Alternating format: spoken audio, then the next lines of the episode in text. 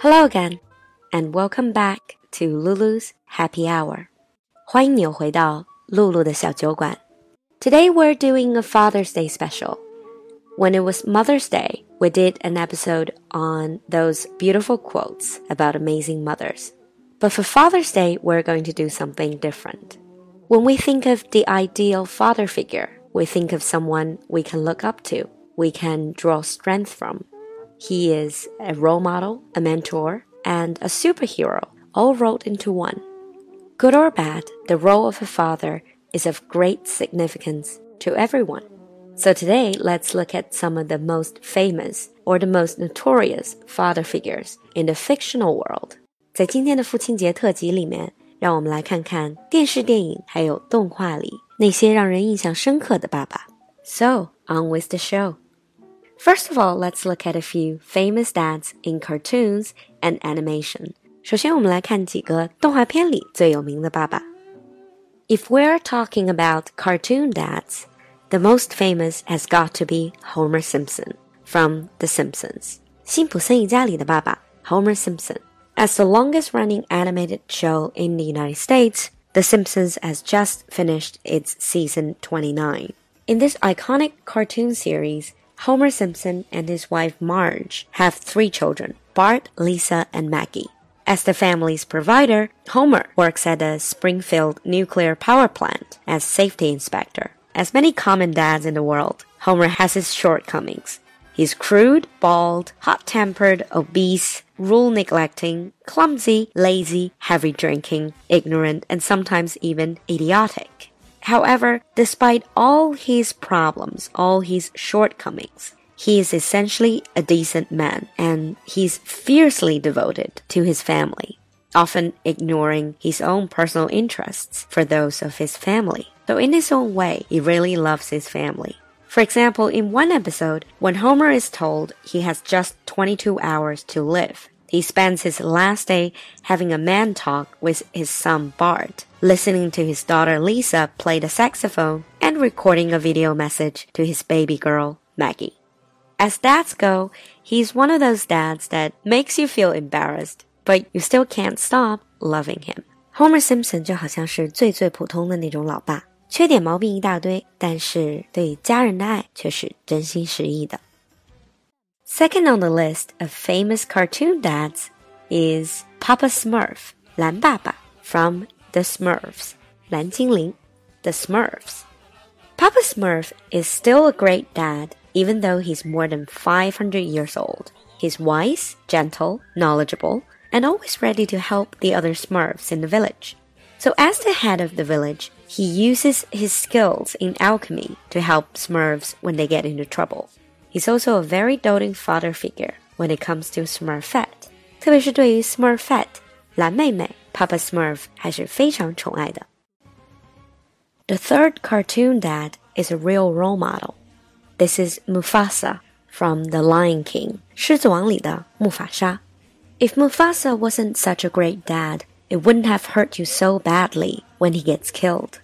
He may have a tough exterior as the king, but Mufasa sure showed a lot of affection toward Simba, whether he's teaching Simba to respect all creatures and the circle of life, or telling Simba that he will be watching over him as the stars in the sky. Mufasa's teachable lessons and long-standing legacy are what stayed with Simba and Disney lovers everywhere. Number four on the list of the most famous cartoon dads is Marlin in Finding Nemo. 海底总动员的马林，不知道大家还记不记得呢？Marlin may be a bit of a helicopter dad. A helicopter dad is a dad that's overprotective of his child. Even though he's a helicopter dad, there is no denying how much he cares about his clownfish son, Nemo. Marlin loosens up and gets less uptight as he embarks on a long journey to track Nemo down. His devotion and fun interactions with his pal Dory make him one of our favorites.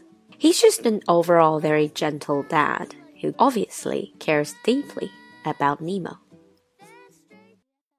Dad number five is one of my personal picks, Professor Utonium from the Powerpuff Girls. 飞天小女警里的教授爸爸。Now I don't know how many of you have actually watched the cartoon. it's about these three little girls. They all have really big eyes. They have superpower and they fight evil. But how did they get their superpower? It's because of their dad, Professor Utonium, a genius scientist, accidentally created his daughters Bubbles, Blossom, and Buttercup after spilling chemical X into a mixture of sugar, spice, and everything nice. In an old nursery rhyme, 在一个老的童谣里，sugar, spice, and everything nice are what little girls are made of. So let's hear this. Sugar, spice, and everything nice. These were the ingredients chosen to create the perfect little girl. But Professor Utonium accidentally added an extra ingredient to the concoction chemical X. Thus, the Powerpuff Girls were born. Using their ultra superpowers, Blossom, Bubbles, and Buttercup have dedicated their lives to fighting crime and the forces of evil. Even though these are three little girls with superpower, but nonetheless, they're still little girls. Professor Utonium still comforts his superpowered daughters when they have nightmares. He watches TV with them and gives them advice, like any good dad would do. After looking at five iconic cartoon dads, let's now move on to human characters. We're going to look at two great dads and two very bad examples. The first on the great dads list is Atticus Finch. The name might sound a bit unfamiliar, but this is a character from the famous book, To Kill a Mockingbird. 杀死一只知更鸟里的 Atticus Finch. He is hands down one of the greatest father figures in the world of fiction, raising two children as a single father in a town of poverty and racism. Mr. Finch is a lawyer who is not afraid to defend a black guy in an environment that's filled with racism and social pressure. 作为白人律师的 Finch，不顾种族歧视的社会问题以及个人安危，坚持为一名被控犯罪的黑人进行辩护，所以是一名非常正义的爸爸。 Even in that kind of environment, he still manages to instill acceptance, gratitude, and open mindedness in his children, as well as to teach them the importance of standing up for those who need it. He's one of the greatest dads of all time, fictional or otherwise. The other great human dad, as you might be able to tell from the background music, is from the Harry Potter series，他就是哈利波特系列里的 Arthur Weasley. Who can forget lovable Arthur with his legion of ginger children and his love of muggle gadgets? Not only was Arthur a loving father to his own seven children, he also served as a father figure to Hermione and Harry. Whether he's tinkering with muggle artifacts, helping his trick playing boys evade the watchful eye of their mother Molly, or standing up for his kids. Mr. Weasley always gives his family and readers a reason to smile.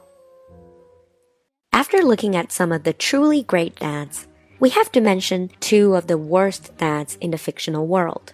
The first one, as you can tell, is the quintessential villain in the Star Wars franchise. 这就是《星球大战》里的大反派 Darth Vader。 There are so many references in pop culture about Darth Vader, mostly about him being a terrible father. Anakin Skywalker, this was his original name, aka Darth Vader, was the deadbeat dad.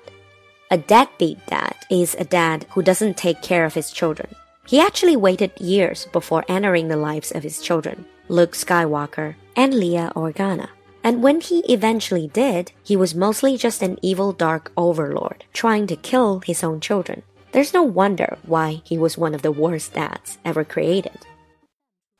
If Darth Vader is still too far fetched for you because Star Wars is only science fiction, then how about the most terrifying father on the big screen?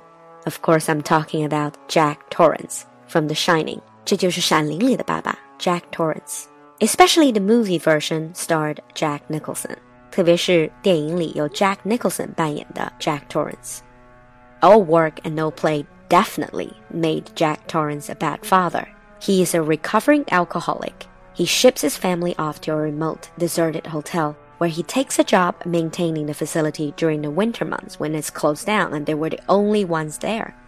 Not the greatest environment for someone who is very likely to lose his temper and have a breakdown.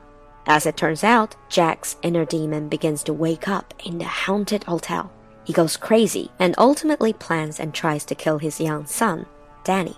If you have watched the movie, you definitely remember the famous scene where he cuts open a door with an axe. 如果你看过那部电影，肯定还记得 Jack Nicholson 扮演的爸爸发疯之后，拿着斧子砍开了浴室的门，然后把头探进来，一脸邪恶的微笑。 He sticks his head in and shouts, "Here's Johnny." That is a terrifying scene, and it's definitely a horror movie classic.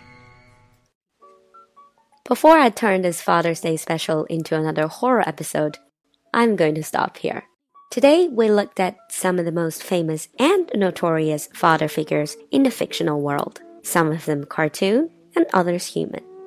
Can you think of other memorable father figures, good or bad, in the books that you've read and movies and TVs you have watched? Or anything you would like to say about Father's Day? Please feel free to leave a comment so we can discuss. 那这里想说，在以后的节目中间，我会想尝试加入一个小小的互动板块。如果你在上一期的留言比较有意思，就会被点名哦。比如上一次关于 World Cup 这一期， 感谢 Gutenberg 和我们分享那么多有意思的关于足球的知识和词汇。小酒馆是一个 learning community，we're all learners here，we can all contribute and learn something from others。另外呢。小酒馆的 Community Open Bar 已经在大家的支持下开到了第六个了。这里有很多有意思的人，很多有意思的讨论，有各种各样的兴趣组、游戏之夜、辩论赛、读书会，都等着你来哦。All you have to do is contact 露露小助手，微信是 L U L U X J G，小酒馆的首字母 X J G。In the end, I would like to say to all the fathers and fathers to be, have a great Father's Day and carry on the good work. We'll see you next time. Bye.